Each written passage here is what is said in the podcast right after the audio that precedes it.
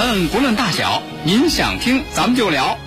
让我们一起进入八点聊天室。我是阿凯，现在是北京时间二十点。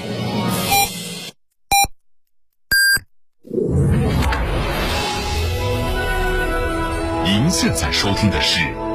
济南新闻综合广播 FM 一零五点八，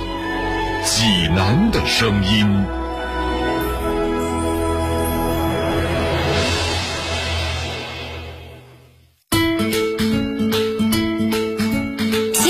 每天发生，视角各不相同。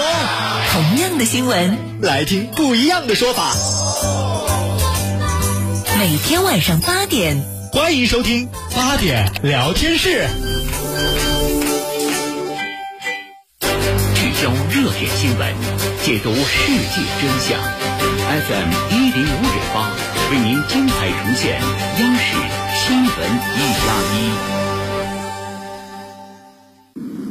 晚上好，欢迎收看正在直播的新闻一加一。二零二一的上半年已经过去了，那么在疫情的持续影响下，中国经济在上半年的表现如何？这份经济半年报就出炉了。我们接下来看一个核心的数字，就是初步核算，上半年国内生产总值是五十三点二万亿。如果按照可比价格计算，同比增长十二点七，两年平均增长百分之五点三。我们要解释一下两年平均增长的意思。就是因为二零二零年上半年实在是太不正常了。那么，为了经济数据的真实和准确，把两年的数据相加进行平均，得出来的是一个两年平均增长值百分之五点三。我们再来看上半年，如果把上半年进行一个拆分，第一季度这个国内生产总值，那么增长同比增长百分之十八点三，两年平均增长百分之五。进入到第二季度，我们可以看到，如果说是这个按照单年增长的话，增长值就下来了百分之七点九。但是如果按照两年平均增长的话，仍然看到的是增幅，增长的是百分之五点五。面对这样的一个经济的表现，我们说这是稳中加固，稳中向好。那么在今天的节目中，我们就将请权威人士来分析这份半年报中的一些核心数据。首先，还是来关注这份半年报的具体内容。今天上午，国新办举行新闻发布会，介绍今年上半年经济运行情况。初步核算，上半年国内生产总值五十三万两千一百六十七亿元，按可比价格计算，同比增长百分之十二点七，比一季度回落五点六个百分点，两年平均增长百分之五点三，两年平均增速比一季度加快零点三个百分点。今年上半年，全国人均可支配收入实际增速两年平均达到了百分之五点二，这个速度和上半年 GDP 的两年平均增速百分之五点三是基本同步的。随着这个疫情防控的形势逐步的好转，那么经营的活动是逐步的在恢复的，呃，所以从这个反映在数据上，经营净收入上半年是同比增长了百分之十七点五，那么两年平均是增长了百分之五点六，所以从这些方面来讲，呃，我们认为这个百分之五点二的这个增速是和经济增长基本同步的，啊，而且也是这个可以说是呃成果是非常显著的。上半年货物进出口总额十八万零六百五十一亿元，同比增长百分之二十七点一。其中出口九万八千四百九十三亿元，同比增长百分之二十八点一；进口八万两千一百五十七亿元，同比增长百分之二十五点九。进出口相抵贸易顺差一万六千三百三十六亿元。其中，民营企业进出口占进出口总额的比重为百分之四十七点八，比上年同期提高二点八个百分点。那么，从这个总体的数据的情况来看的话，呃，在这个国内外经济哈持续复苏以及去年基数比较低这些因素的这个共同作用下，今年上半年进出口可以说实现了比较快的增长。上半年货物进出口总额哈同比增长了百分之二十七点一。和二零一九年同期相比的话，增长了百分之二十二点八，那么这样算两年平均的增速也都在会在十以上。本周二，海关总署发布数据称，上半年我国对东盟、欧盟、美国、日本分别进出口2.66万亿元、2.52万亿元、2.21万亿元和1.18万亿元，同比分别增长27.8%、26.7%、34.6%和14.5%。东盟为我国第一大贸易伙伴，占我国外贸总值的14.7%。同期，我国与“一带一路”沿线国家进出口合计5.35万亿元，同比增长27.5%。我国外贸既有量的稳步增长，又有质的显著提升，这确保了全球产业链供应链的完整性和稳定性。同时，我国进口持续扩大，有效增加了国际市场需求，为世界经济复苏做出中国贡献。面对诸多的经济数据，我们接下来就连线宏观经济学家、中国人民大学副校长刘元春。呃，刘校长，我们首先啊，请您给我们做一个判断和分析，因为我们刚才说了八个字：稳中加固，稳中向好。如果从您的角度来看，我们从受到疫情的影响到现在，我们国家的经济现在这个当下这个阶段恢复到了一个什么水平了？那么目前。我们恢复的阶段处于一个稳定复出、逼近常态的一个通道之中。那么复苏的基础进一步稳固，复苏的结构进一步的优化，同时复苏的动力进一步强化。好，刘校长，我们再来看一个数据啊，就刚才我们已经提到了，如果把这个上半年 GDP 的增幅我们做一个分段来看的话，一季度我们看同比增长是百分之十八点三，二季度同比增长百分之七点九。如果这么比，二季度的增幅是远远落后一季度的。但是如果我们再叠加。去年进行两年平均的话，我们就可以看到两年平均增长。那么第一季度是百分之五，第二季度是百分之五点五，又是在缓速增，这是一个缓慢的增幅。您怎么看？很多人不理解这是为什么，请您给我们解释一下。嗯，那么首先一个就是说同比有这样的一个参数，可能会受到去年的这个基数的影响。那么去年一季度。我们的 GDP 同比负增长百分之六点八，二季度负增长百分之四点几，那么到了三四季度，我们就呈现出正增长百分之六。所以说，去年呈现的出来的是一个前低后高的这样的一种啊态势。那么因此，它所导致的一个基数效应就会呈现出今年的会一个前高后低的这种态势。但是这种态势并不说明。中国经济的复苏在放缓，原因很重要的一个就是我们必须要考虑，去年一季度、二季度很低，特别是一季度是一个大坑，我们会在同比上表现出一个强劲的反弹。所以，为了弥补这一个同比增速的这一个参数的这一个啊缺陷，那么国家统计局那么就公布了。这一个几何平均的两年平均增长速度，那么从两年平均增长速度就把这个基数效应相对的缓和了，所以一季度是五点零，二季度五点五。那么从这个来看，能够反映出我们复苏是在逐步加速。当然，还有一个很重要的参数就是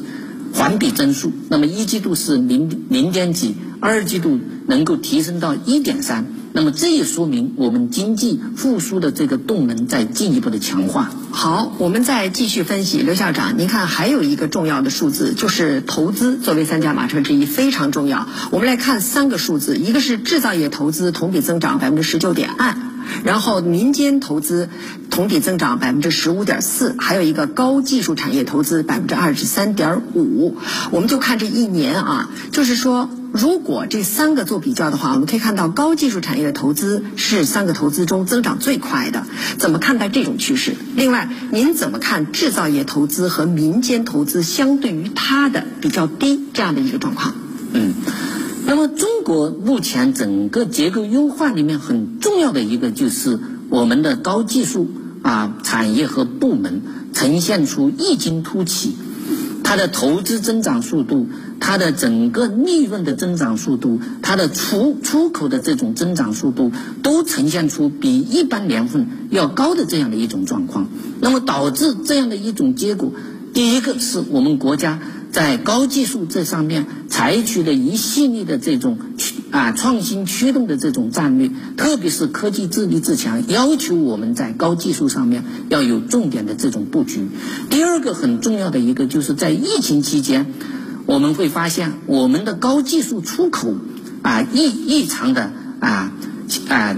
繁盛。那么原因很重要的就是疫情经济导致的这个宅经济。和这一个啊无接触的这个办公、无接触的啊生活，使大量的一些高技术产品啊得到了全面的这种提升，从而使很多的高新技术它的利润得到了全面的这种提升。因此，我们会看到，我们去年和今年整个高技术投资都高居不下。那么，这是一个非常好的一个现象。当然，相相对而言，我们就会看到受疫情冲击比较大的这个制造业，那么由于它的整个的这一个利润相对比较低下，受到的这一个供给端的一些瓶颈性因约束较为较大，所以它的复苏相对比较乏力一些。那么这里面还有一个很重要的一个就是民间投资，也就是说民营经济的这一个。投资收益和对未来投资的这种预期还没有完全得到啊扭转。那么当然，如果我们把二季度的这一个数据跟一季度进行比较，我们会发现，我们在制造业投资和民间投资已经发生了一个质的变化。也就是说，相对于在与疫情之前常态年份进行比较，那么这几个部门的。投资增速已经呈现出一种加速的态势，嗯，出现了正增长这种态势，所以因此啊，在这些方面应该要多角度来进行解读。好，这是投资。我们再来看一个跟老百姓相关的数据，就是餐饮和旅游。我们看上半年第三产业增加值是二十九万亿，同比增长百分之十一点八，两年平均增长百分之四点九。那么餐饮收入是二十二两万二十，这是多少？二个十百千万是两万亿，同比增长百分之四十八点六，规模跟二零一九年上半年基本持平。就是您看啊。如果跟疫情之前相比的话，我们现在餐饮和旅游已经恢复到一个什么样的水平？能说基本恢复了吗？嗯，那么从绝对额来讲，我们会看到餐饮已经呈现出一个弥补短板的这样的一个态势，但是在增长速度来讲，它已还依然属于一个相对低迷的这样的一种状态。那么，但是我们在二季度能够相对于二零一九年同期。它的增长速度由负转正，这已经表明中国的这个疫情经济在短补短板上已经取得突破性的这种进展。但是我们会看到，疫情依然存在，疫情的这种不确定性依然对于我们的餐饮和旅游服务会带来一不确定性的这种冲击。因此，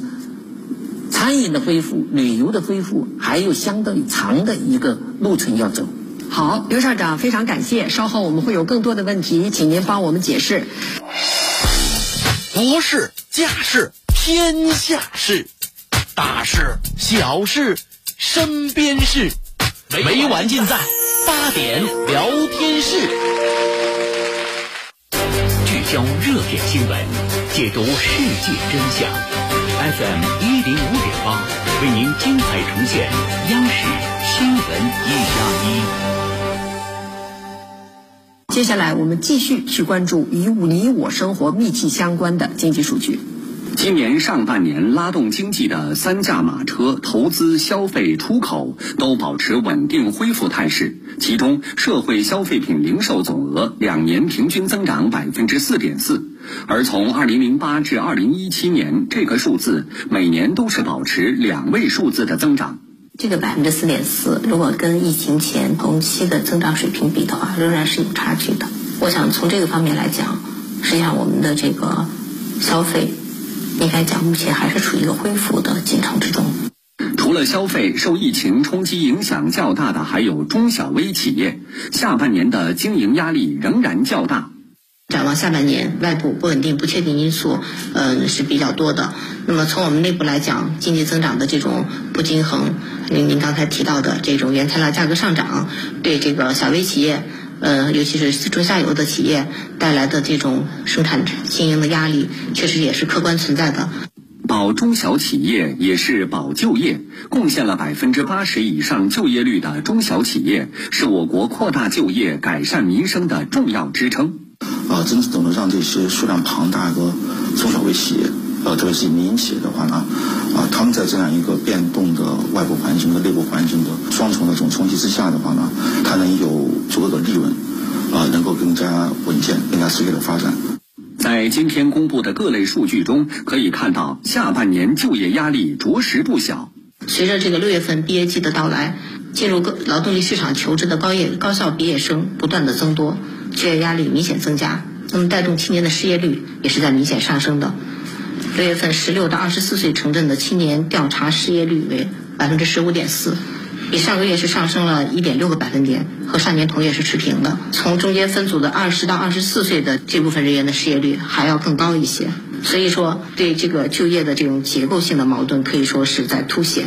而随着世界经济复苏，海外市场的需求发生改变，加上去年较高基数的影响等，下半年进出口同比增速有可能放缓。主要的一些工业国家、西方国家的话呢，它整个这个经济开始，呃，陆陆续进入复苏、复苏的这样一个呃一个阶段，呃，包括一些新兴国家的话呢，它也开始，呃，进入复苏这样一种阶段，呃，所以说现在我们也观察到整个这个出口这一块儿，就新增订单的。啊，这个出量的话呢，可能开始出现一些呃收缩的一种趋势了。所以我想的话，可能下半年整个出口的情况呢，应该不会像上半年或者去年的啊这个下半年呃这么理想。好，我们继续来连线刘校长。刘校长，接下来我们来关注一个非常跟老百姓相关的数据，就是社会销售品零售总额。如果我们看一个把时间拉长，从零八年到一九年，我们就看疫情之前的最后一年，二零一九年，这个社会消社会消费品零售总额是百分之八的增幅。但如果我们看今年上半年的话，也就是在百分之四点四、百分之四点六这样的一个水平，这中间的差。差距还是挺大的。那么接下来可供我们发力的空间还有多少？嗯，那么这个参数实际上我们要客观的来理解，就是我们过去十年消费增速从两位数逐步过渡到一位啊个位数，同时在个位数从百分之八九回到目前的百分之五六这样的一个常态区间。那么这个过程很重要的一个表明，中国的这个消费升级在全面提升。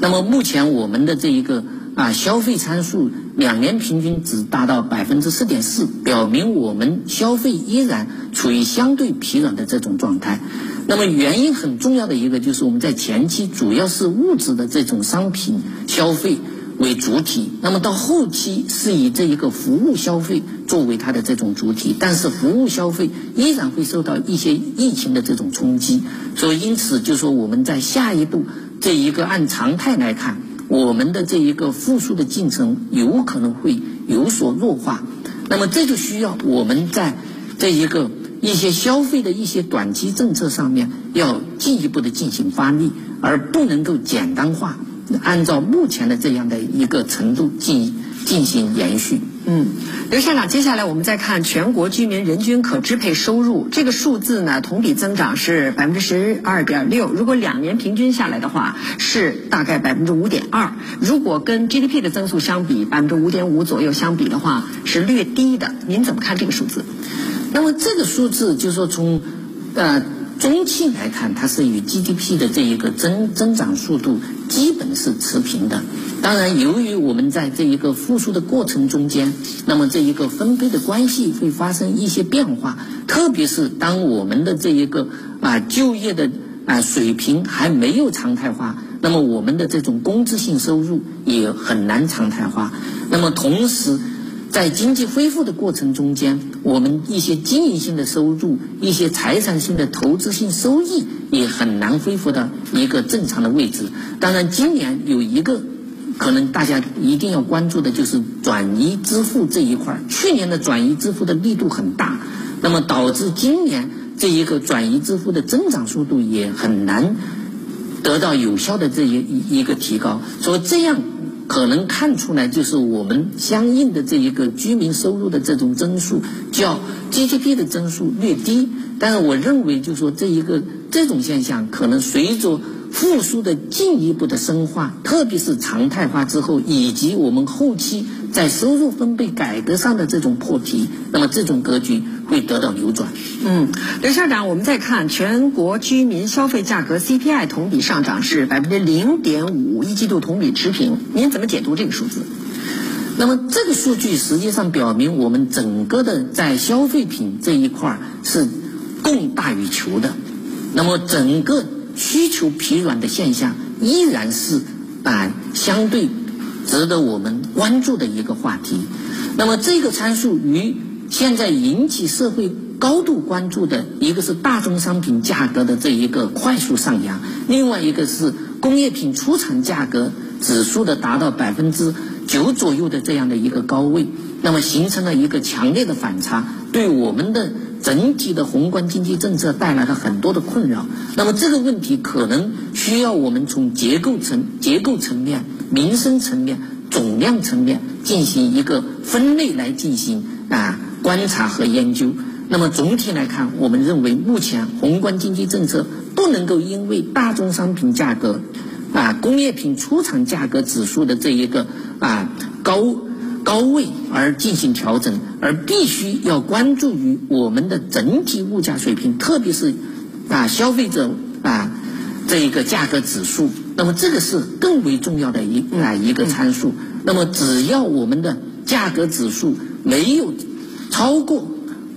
年前我们所定的百分之三左右的这样的一个水平，那么我们宏观经济政策依然要。保持前期的这样的一种定位。刘校长还有一个非常重要的数字，就是就业率。我们看十六到二十四岁人口的失业率是百分之十五点四，二十五到五十九岁的人口调查失业率是百分之四点二。我们怎么看十六到二十四岁的人口的失业率要比这个其余的年龄段要高出这么多？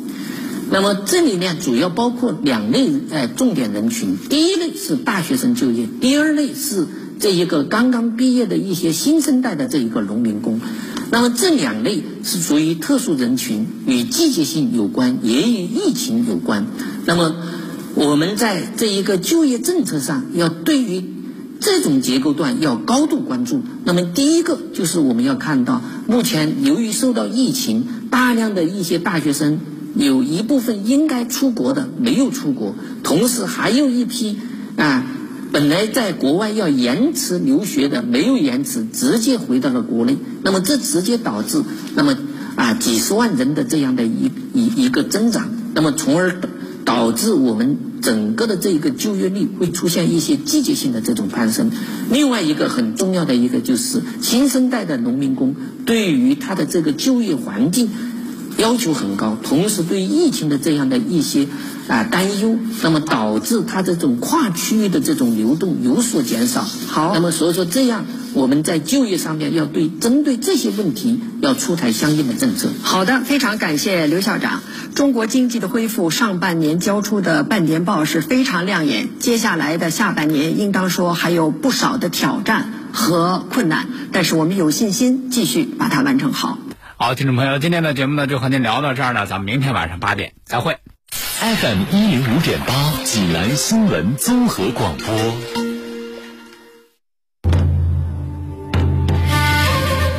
黄河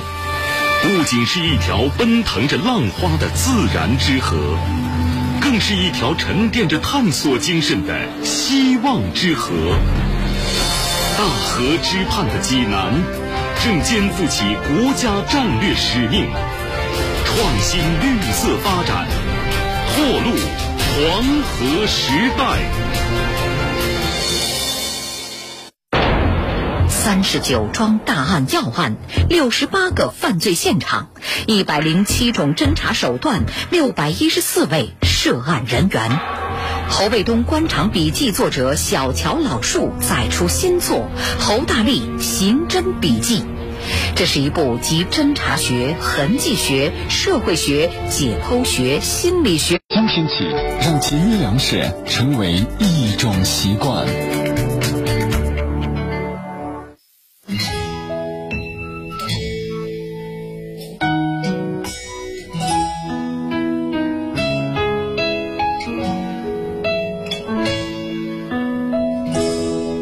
哦，月光洒可以欣赏，让回家的路有方向。哦，离开太久